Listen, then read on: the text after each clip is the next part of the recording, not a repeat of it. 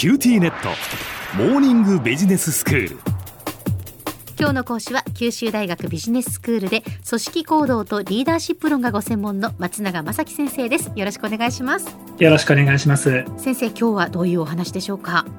ここ何回かかつてのタバコ部屋やコーヒーマシン周りでのやり取りを要素分解してオンラインコミュニケーションを効果的に行うためのヒントを探してきました、はいその流れで本日はコミュニケーションを取る際の第3の要素距離感について考えてみましょう。はい。一言で距離感と言っても様々な側面があります。例えば相手との関係性において適切な範囲の話題についてのみ話をする。必要もないのにプライベートなことなどその人の内面の深いところまで踏み入らないと。いったコミュニケーション内容面での距離感。これはオンラインであろうとオフラインであろうと非常に重要なポイントになりますね、うん。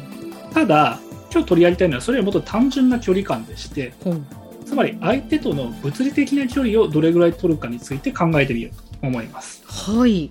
オンラインコミュニケーションで物理的な距離とはまた変なことをとお思いになる方もいらっしゃるかもしれませんが、うん。変なことついでにもう少し言わせていただくと実はですねオンラインのコミュニケーションでは物理的な距離が近くなりすぎることがあるんです。どういうことですか？はいもちろんですね実際にインターネットを介して話をする人同士がなんか目に見えない力でですね引き寄せられるといった話ではありません。はい。そうじゃなくって、Zoom などのビデオ会議システムでコミュニケーションするときにですね、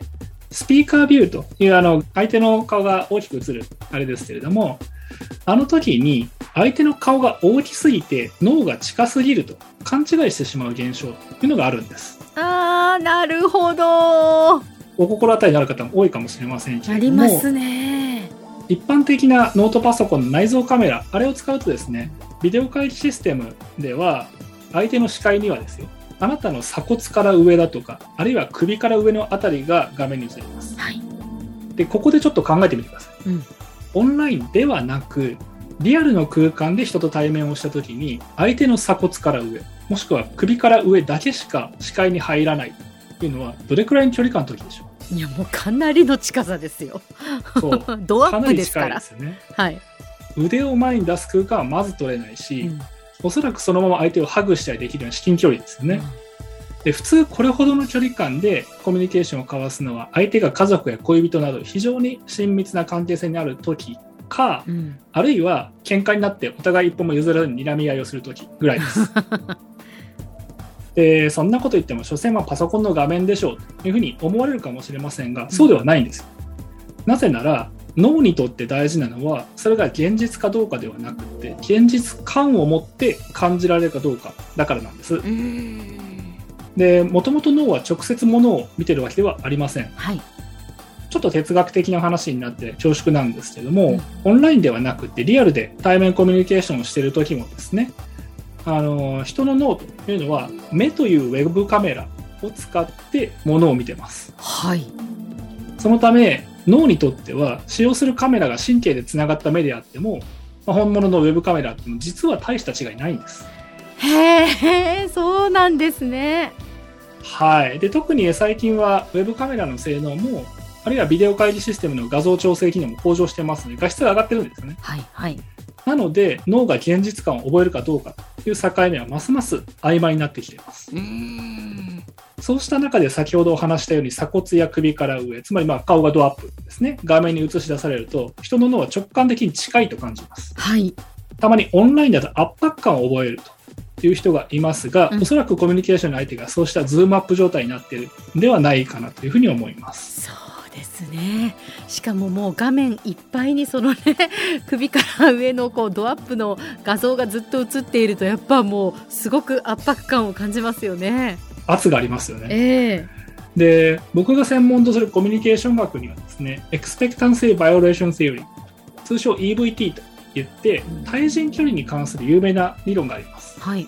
でこの EVT によると、人はこの関係性ならばこれくらいの距離感という人間関係と距離感の連動についての一般則を持っているとされます。うんなので、仕事上の関係性にある人と話すときには、まあ、お互いお辞儀をしても頭がぶつからないぐらいの距離とか、あるいは友達同士であれば腕を伸ばせば相手の肩に軽く触れられるくらいの距離とかですね。で、これは文化によっても多少変わってくるんですけども、少なくとも相手の顔がドアップになるような距離はですね、よほど親しい間からか、喧嘩をするときの相手くらいというのは、まあ、ほぼほぼ全世界共通になります。うん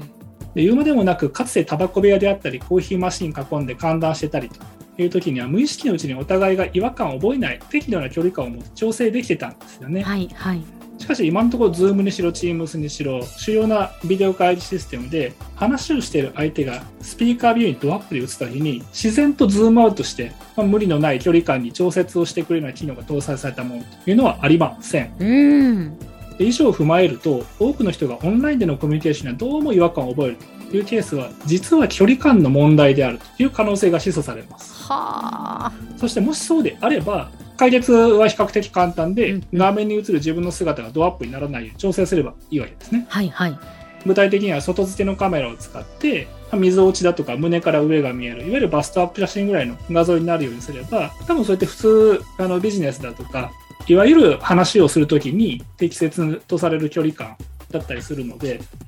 まあかなり違和感だとか圧迫感、これ軽減することができるはずです。うん思い当たる節がある方はぜひお試しいただければと思います。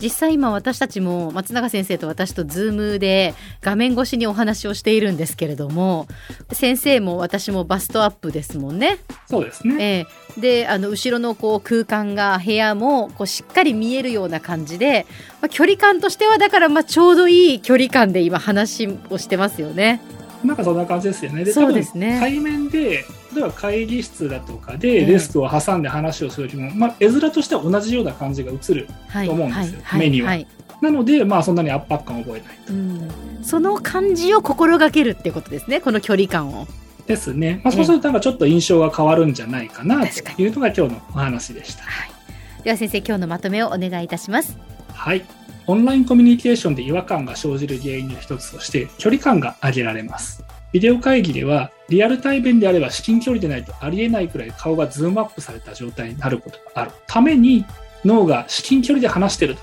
勘違いをしてしまうからです。これを解決するには外付けカメラなどを活用して画面にはみぞおちあるいは胸から上のバストアップ画像が映るように調整をするとかなりの程度違和感を軽減することができるはずです。今日の講師は九州大学ビジネススクールで組織行動とリーダーシップ論がご専門の松永正樹先生でした。どうもありがとうございました。ありがとうございました。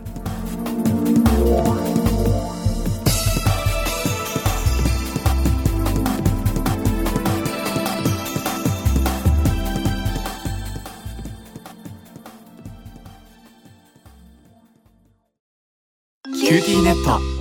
地下って乗り換えたみたいよ。よくそんなに簡単に乗り換えられるわよね。私もそろそろ乗り換えよっかな。え今の彼3人目じゃなかったっけ？今年だけで。スマホの話なんだけど。乗り換え簡単。格安スマホの QT モバイル